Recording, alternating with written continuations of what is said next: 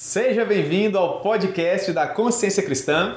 Eu sou o pastor Jamerson Lopes e hoje eu gostaria de conversar com você acerca de um tema que tem estado na minha mente, no meu coração há alguns dias. Inclusive, eu tenho compartilhado acerca dele nos devocionais da Consciência Cristã. Se você ainda não conhece, conheça aqui mesmo em nosso canal, todos os dias às 7 horas da manhã. Portanto, hoje, com a graça de Deus, nós vamos pensar um pouco sobre a seguinte possibilidade Será que há esperança em meio ao desespero? Pois bem, o que, é que vocês acham? Está no ar, Está no ar. Consciência Cristã Podcast. Muito bem, meus irmãos. Esperança em meio ao desespero. Eu estive pensando muito acerca dessa proposta nos dias atuais. Será que, mesmo nas condições mais desfavoráveis, nós ainda podemos ter esperança? Será que, quando tudo diz que não, há possibilidade de tudo isso ser de fato transformado para que uma nova história possa ser escrita?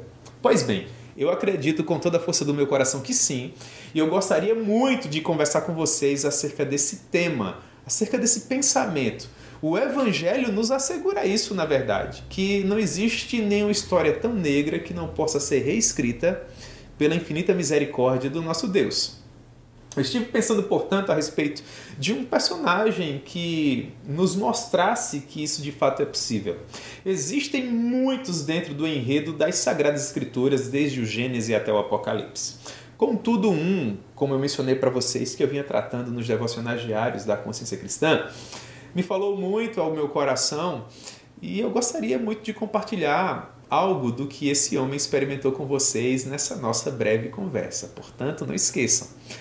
Vamos pensar sobre a possibilidade de haver esperança no meio das dificuldades da vida, no meio do desespero da vida, que é quando a noite escura da alma bate à nossa porta, para usar um tema do Martinho Lutero. Pois bem, nós vamos falar sobre quem então, para termos um liame para a nossa conversa hoje.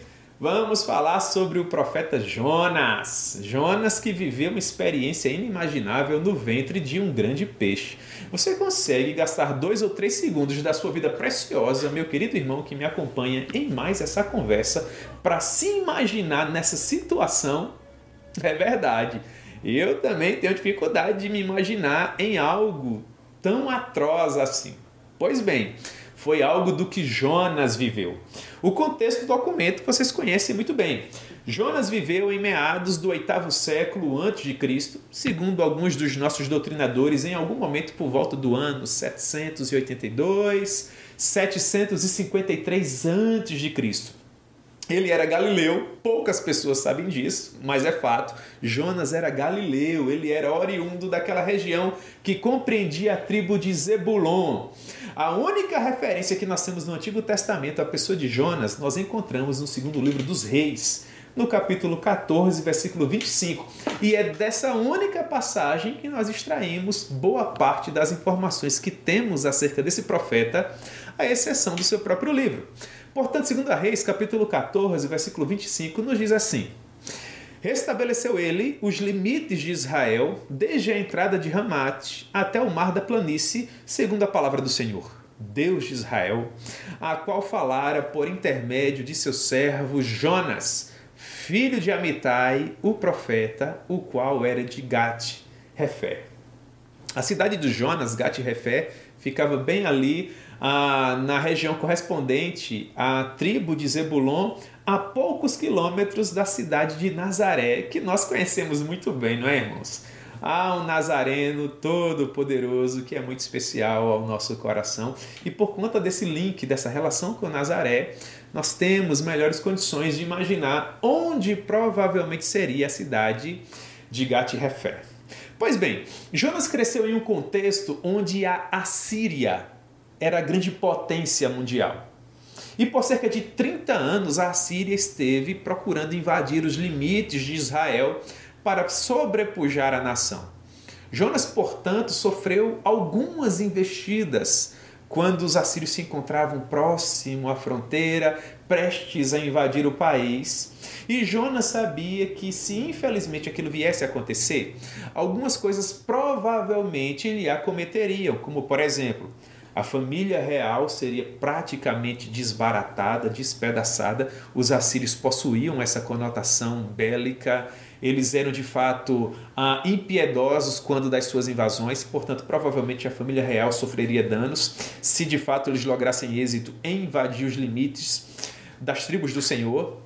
Em segundo lugar, o templo do Senhor provavelmente seria profanado e em terceiro lugar, a família do profeta, que fosse a personagem histórico daquele momento, daquela invasão, seria naturalmente também perseguida e provavelmente teriam suas vidas ceifadas. Logo, Jonas, por toda a sua infância e quem sabe boa parte da sua juventude, viveu sob essa pressão de que os assírios poderiam invadir aquela região a qualquer momento e coisas terríveis, a semelhança daquelas que eu mencionei para vocês, poderiam de fato acontecer. Portanto, é seguro dizer que o Jonas, do ponto de vista humano, aquilo que havia no seu coração, ele não morria de amores pelos assírios, muito pelo contrário. Pois bem, imaginem vocês que em dado momento da sua vida, Jonas recebe a palavra do Senhor dizendo para ele: Jonas, disponha-se e vá à grande cidade de Nínive e pregue contra ela.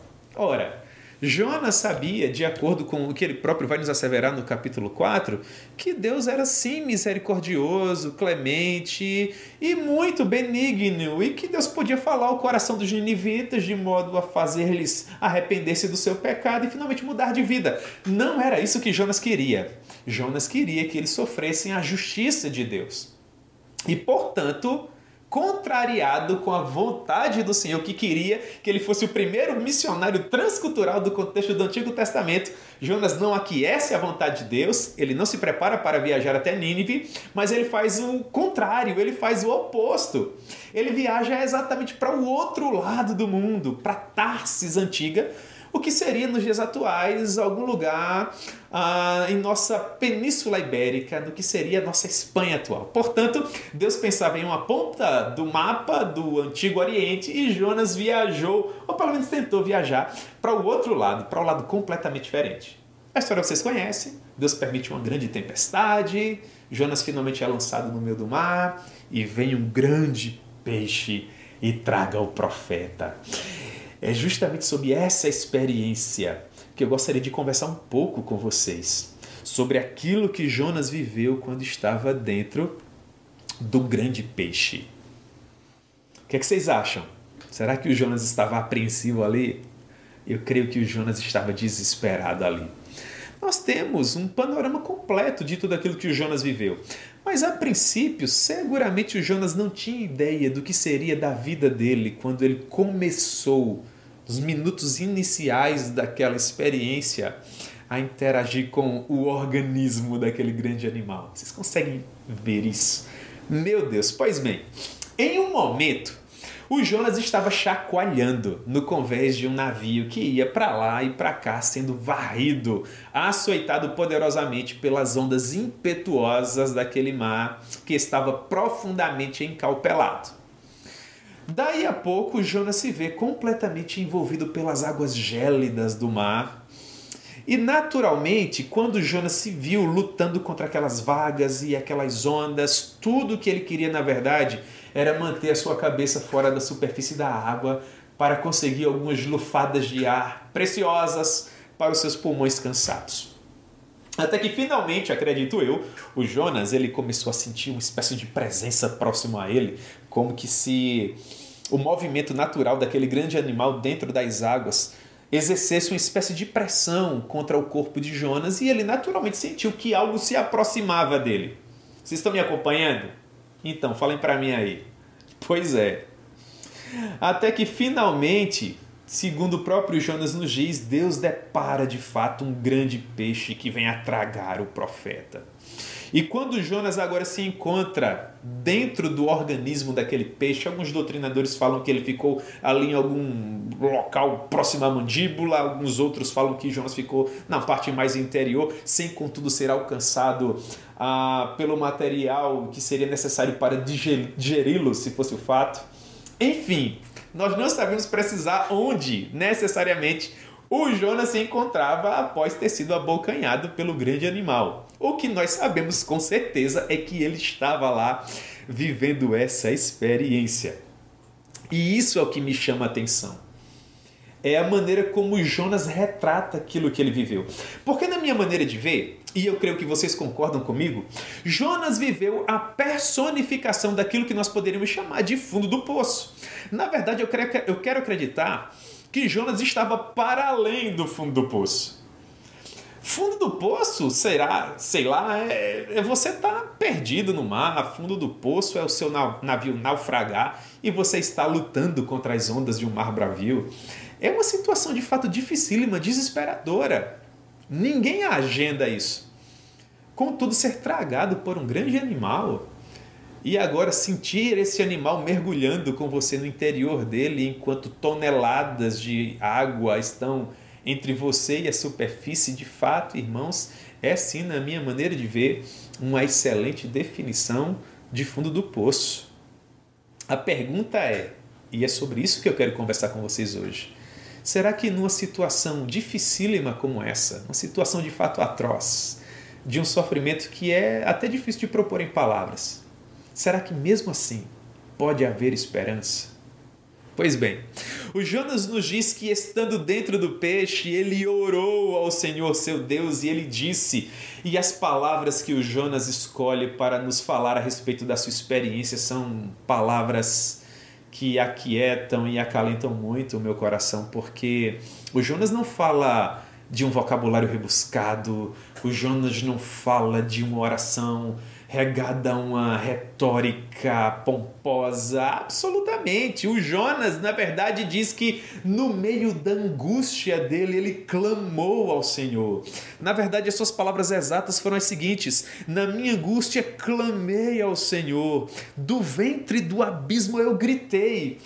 Eu fico imaginando o Jonas lutando contra as paredes orgânicas daquele grande animal, o Jonas interagindo com aquele organismo, quem sabe ali próximo àquela grande mandíbula, ou mesmo em alguma região daquele organismo, sem conseguir saber, irmãos, onde efetivamente estava, se era dia, se era noite, não havia um cêntimo de luz ali e o Jonas, por óbvio, não buscava por palavras bonitas, o Jonas não estava preocupado com o vocabulário rebuscado, o Jonas tão somente gritava, a meu ver, desesperadamente. E ele fazia isso sob duas condições que são muito interessantes. Em sua angústia, ele clamava ao Senhor. E enquanto ele gritava, ele diz que Deus ouviu a sua voz. Que maravilha ser ouvido pelo Senhor. Como é bom saber que toneladas de água, que mesmo sob uma pressão inimaginável, dentro de um grande peixe que se revolvia para lá e para cá, nas profundezas daquele oceano, ainda assim, Deus conseguia ouvir o profeta. Assim como eu creio que Deus consegue ouvir você. É por isso que eu quero iniciar dizendo para você que há sim esperança no meio do mais profundo desespero, porque não há camadas de água ou mesmo de concreto, nem mesmo um céu de bronze. Nós evangélicos gostamos dessa expressão, não é? Não há nada que se torne suficiente para impedir que as nossas orações cheguem ao trono da glória de Deus. E a vida do profeta Jonas é um exemplo cabal disso. Da perspectiva humana, o Jonas estava, como eu mencionei, para além do fundo do poço e mesmo de lá Deus ouviu a sua voz enquanto ele gritava por socorro. Isso me faz lembrar um texto que, inclusive, nós já discutimos aqui. Eu quero acreditar que no podcast ou talvez nos devocionais diários, mas me parece que no podcast, o texto do Salmo 116, nós falávamos sobre depressão, isso mesmo, no podcast, tratando sobre depressão. E o texto que eu usava como base era justamente o Salmo 116, que em muitos aspectos é semelhante ao princípio dessa oração do Jonas. Porque no Salmo 116 o salmista diz que ama ao Senhor, por quê? Ele diz, porque Deus ouve a sua voz e as suas súplicas. O Jonas clamava e suplicava aqui, a semelhança do salmista no Salmo 116. E no Salmo 116 o salmista continua dizendo que ama ao Senhor, porque ele inclinou para o salmista os seus ouvidos enquanto ele o invocava. Depois, o salmista, através de algumas metáforas, procura nos falar algo da sua experiência Nós sempre escolhemos metáforas, irmãos, quando temos dificuldade de propor em palavras o nosso sofrimento, não é? No caso do salmista, ele diz: Laços de morte me cercavam, angústias do inferno se apoderavam de mim, a minha vida era tribulação e tristeza. Que sofrimento! Pois bem, no meio dessa luta, ele diz que o Senhor o ouviu enquanto ele clamava pelo seu nome e livrou a sua alma. Ele diz: Eu achava-me prostrado, caído, ao quebrado, e ele me salvou. Olha a relação que nós encontramos com a oração de Jonas no ventre do peixe. No verso 3 do capítulo 2, o Jonas diz assim: Tu me lançastes no profundo. A ideia de fato é de abismo, é de profundidade. O Jonas diz: No coração dos mares, e a corrente das águas me cercaram. Todas as tuas ondas, era dessa maneira que o Jonas se imaginava, com ondas gigantescas quebrando sobre ele, dentro do organismo daquele peixe, e todas as vagas cobrindo de uma maneira que é tão difícil de propor. Na minha maneira de ver, é como se Jonas sentisse que, à medida que o peixe seguia o seu destino, a superfície naturalmente se tornava cada vez mais longínqua e quanto mais o peixe se afastava da superfície daquele mar, mais o medo e o desespero do Jonas aumentava, porque profundidade significava uma impossibilidade maior de superfície e naturalmente um escape. Portanto, é nesse momento, quando Jonas achava que talvez nunca mais viesse a ver o, a luz do sol ou o raiar da lua, ele disse assim no verso 4: lançado estou diante dos teus olhos. E o que ocorreu a Jonas nesse momento, quando ele se sentia distante até mesmo do próprio Deus, era uma sensação de que ele poderia ter aproveitado algo melhor. No caso do Jonas, seria um tempo de qualidade dentro do templo do Senhor. Ele diz: Será que porventura eu voltarei a ver o teu santo templo? Meus irmãos, isso é muito interessante do ponto de vista nosso, da, da humanidade. Quando nós estamos enfrentando um sofrimento muito grande, geralmente nós ficamos angustiados porque achamos que é algo que fala muito ao nosso coração, que nos agrada demais, que é, que é muito peculiar à nossa existência, vai deixar de fazer parte da nossa realidade. Talvez seja um lugar, no caso do Jonas era o templo, talvez uma pessoa que você ama, enfim. O Jonas diz, quando achava que não havia mais esperança para ele: Senhor, será que eu voltarei a ver o teu templo? A ordem dos sacerdotes, o turno dos levitas, o urim o tumim. Será que eu verei mais uma vez o povo subindo à tua casa em festa para proclamar a tua grandeza e magnificar o teu nome pelo que tu és? Foi isso que fez falta ao coração de Jonas. E é aqui, irmãos, que nós começamos a pensar acerca de esperança. Porque, convenhamos, o Jonas estava dentro dos limites de Israel, na presença do Senhor. E Deus quer ter um contato maior com Jonas, designando-o para uma missão, que apesar de não falar ao coração do Jonas, significava que Deus queria que ele estivesse mais próximo. Deus estaria com Jonas em Nínive, atuando por meio dele, enquanto uma ferramenta nas mãos do Senhor. O Jonas renuncia a tudo isso nas entrelinhas do seu comportamento e procura ir para o local mais longínquo que havia naquele momento histórico para justamente não estar mais na presença de Deus para viver alheio à missão que Deus o havia confiado. Mas agora tudo que Jonas quer, tudo que fala o seu coração, é o desejo que o consumia de estar mais uma vez na presença desse mesmo Deus. E eu quero acreditar que a esperança tem a ver com isso com a certeza que nós temos em nosso coração que se conseguirmos estar, no caso de Jonas, voltar à presença do Senhor, as coisas podem acontecer de uma maneira diversa. É isso que eu gostaria de falar para você nessa breve conversa que nós estamos tendo aqui.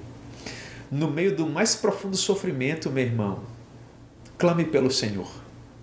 Lembre do Senhor. Faça como o personagem do Salmo 116, esse salmista. Nós não sabemos o nome dele, mas sabemos que ele viveu uma experiência poderosa com o Senhor. Faça como o Jonas fez. O Jonas se encontrava naquilo que eu gosto de pensar como o para além do fundo do poço. E no meio da sua angústia ele clamou ao Senhor. O desejo do coração do Jonas era estar na presença do nosso Deus. E eu quero acreditar que foi justamente nesse momento que as coisas começaram a mudar.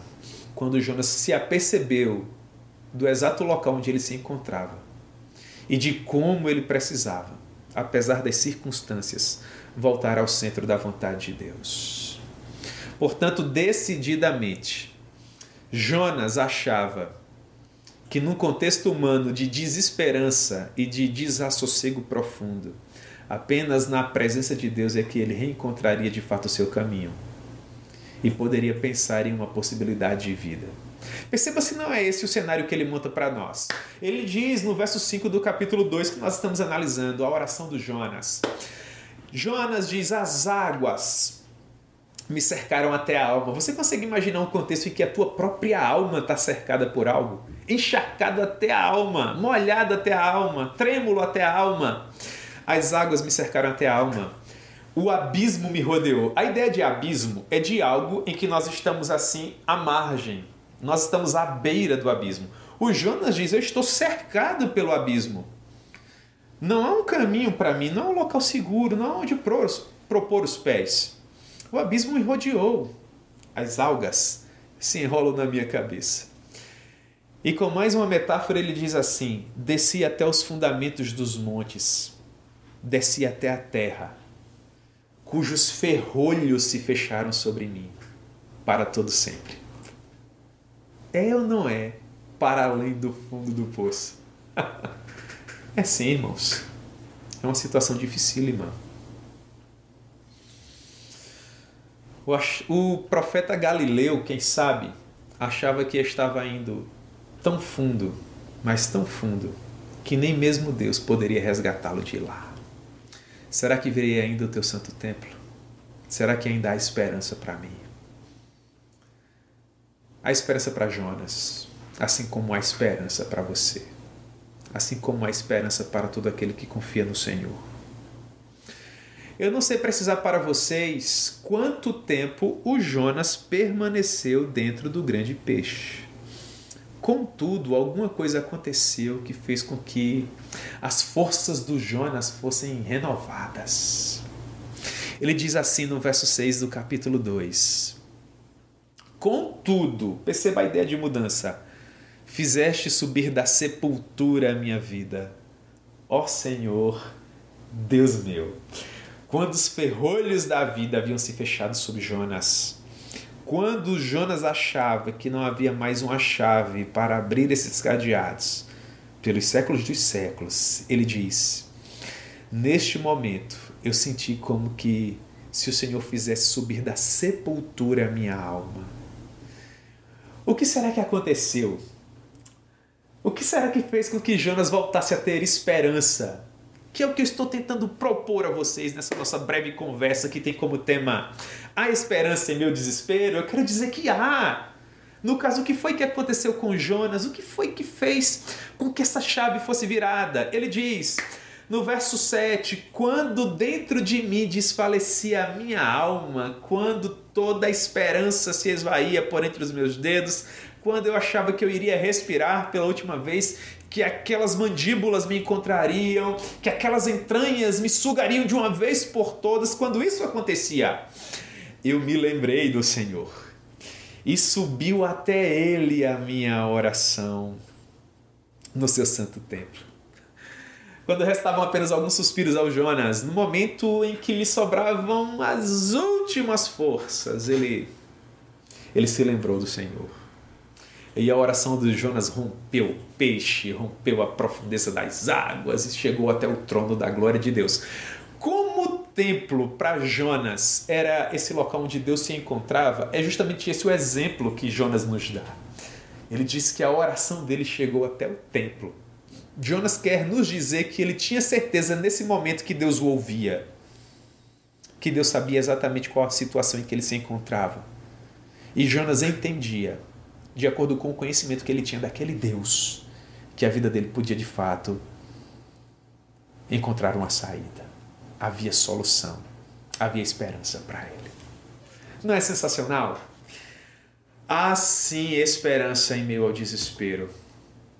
porque nós temos um Deus que tem a última palavra sobre a nossa vida. Do ponto de vista humano, quem sabe, se os marinheiros ah, conseguiram enxergar o que aconteceu com Jonas após ele ser lançado naquele mar bravio, se os marinheiros conseguiram ver aquele peixe tragando a Jonas, seguramente os marinheiros falaram: Puxa vida, esse aí já era. Coitadinho do profeta, foi estilaçado agora. Mas para Deus, irmãos, tudo estava saindo de acordo com o seu eterno conselho. A última palavra não era do marinheiro que dizia assim: já era, não há mais esperança para esse aí. Ninguém conseguiria sair daquela prisão de entranhas e de toneladas de carne e de água sem fim. Mas de onde nem mesmo a pessoa mais otimista conseguia extrair esperança, Deus pode sim extraí-la, porque para Deus não há impossíveis. Deus faz com que pessoas que estejam para além do fundo do poço possam ser restauradas. Porque todo aquele que invocar o nome do Senhor, da maneira como nos é apresentado o ser dele no Evangelho, será salvo. Isso é sensacional, irmãos. Essa mensagem é linda, essa perspectiva é sublime, é esperança para você que me acompanha nesse podcast. A esperança para você que interage comigo nessa conversa, sim ou não? Fala para mim aí nos comentários. Claro que há. A última palavra não é do médico, é de Deus. A última palavra não é do juiz que bate o martelo. A última palavra é de Deus. Por mais que as circunstâncias digam que não, Deus pode dizer sim, nos escrever uma nova história. E tanto a narrativa bíblica como N exemplos históricos que nós temos servem para nos provar que de fato isso é real. Deus pode sim fazer com que coisas extraordinárias aconteçam para nos escrever uma nova história, de modo a glorificar o nome dele. Pois bem, a perspectiva do Jonas mudou. Ele queria agora continuar desfrutando da graça e da benesse do Senhor. Por isso, o Jonas assume um novo compromisso, mesmo ainda dentro do peixe. O Jonas ele faz uma espécie de afirmação de propósito. Se fosse lá meados do século 17 e 18, seria uma resolução, né? Pois bem, ele fala assim no verso 9: mas com voz de agradecimento eu te oferecerei sacrifício. Perceba, ah, se eu tivesse condições de rever o teu templo. Depois que o Jonas tem de fato a certeza de que Deus era com ele, que o Senhor havia de fato ouvido a sua voz, ele diz: Com voz de agradecimento eu vou te oferecer sacrifício, Senhor. Eu creio que estarei de novo no templo, eu creio que eu vou viver novamente essa experiência. E mais, havia uma certeza tão premente no coração do Jonas que, ainda no verso 9, ele diz: o que eu votei, pagarei. Estarei lá, Senhor, vendo mais uma vez as ordens sacerdotais, os levitas auxiliando no ministério, as luzes e as perfeições, fogo do Senhor ardendo no altar enquanto o sacrifício é apresentado diariamente. Sim, Senhor, o que eu votei pagarei. Ah, irmãos, a esperança voltou a brilhar no coração do Jonas porque o Jonas tinha certeza absoluta, porção final do verso 9, que a salvação pertence ao Senhor. É Ele quem nos concede essa graça de termos esperança quando tudo diz que não. É interessante porque ah, nós temos algumas histórias de pessoas que infelizmente enfrentaram agruras sofrimentos inimagináveis em campos de concentração, por exemplo, primeira metade do século passado. E algumas dessas pessoas compartilharam o fato de que era a esperança de que elas podiam ainda sair daquele local de tamanho sofrimento que as preservavam com vida e saudáveis, mentalmente falando. Esperança tudo aquilo que nós temos no Senhor. A esperança que nós temos nele não nos confunde, porque nós sabemos que aquele que fez a promessa é fiel para cumpri-la. Nós não temos mais adversário à altura na vitória de Cristo Jesus na cruz do Calvário. Se nós estamos unidos a Ele, se nós nos apropriamos do sacrifício dele lá no Monte Calvário por meio da fé, se a Sua justiça nos é imputada, fazendo com que a ira de Deus seja afastada e o caminho mais uma vez seja aberto para que nós tenhamos um relacionamento por toda a eternidade com o nosso Pai. Nós não temos mais o que temer. Sim, é verdade, em Cristo Jesus, nós somos o povo mais feliz da terra, porque nós temos esperança. Não importa aquilo que aconteça. Pois bem, esperança. E é com base nessa esperança que o profeta Jonas pôde dizer: Ah, os que se entregam à idolatria vã abandonam aquele que lhes é misericordioso. Mas com voz de agradecimento eu te oferecerei sacrifício. O que eu rotei, Senhor, eu pagarei. Ao Senhor pertence a salvação. Pois bem, vivendo Jonas essa experiência com o Senhor, tendo a sua esperança renovada, o seu relacionamento realinhado. No verso 10, o livro desse profeta tão conhecido, o primeiro profeta transcultural do Antigo Testamento, nós temos assim: Jonas 2,10. Falou, pois, o Senhor ao peixe, e este vomitou a Jonas na terra. Pois bem, vamos encerrar a nossa breve conversa de hoje. Após 72 horas, sem ver a luz do sol nem da lua, sem comer ou beber, vivendo esses flashes de desespero inimaginável, até que finalmente Jonas teve a sua esperança renovada. Em dado momento, Jonas talvez tenha sentido a pressão sobre o seu corpo diminuir. Os movimentos do peixe se tornaram diferentes. É como que se Jonas tivesse a sensação de que o animal estava emergindo, voltando à superfície. Daí a pouco, um spray de água, a barulho, de repente, um facho de luz, quem sabe, a, alcança os olhos cansados do profeta. Se encontrava branco, sabe, assim, enrugado das entranhas do animal, da água que o envolvia. Sei. E daí a pouco Jonas finalmente consegue entender que mais uma vez as águas do mar envolviam o seu corpo.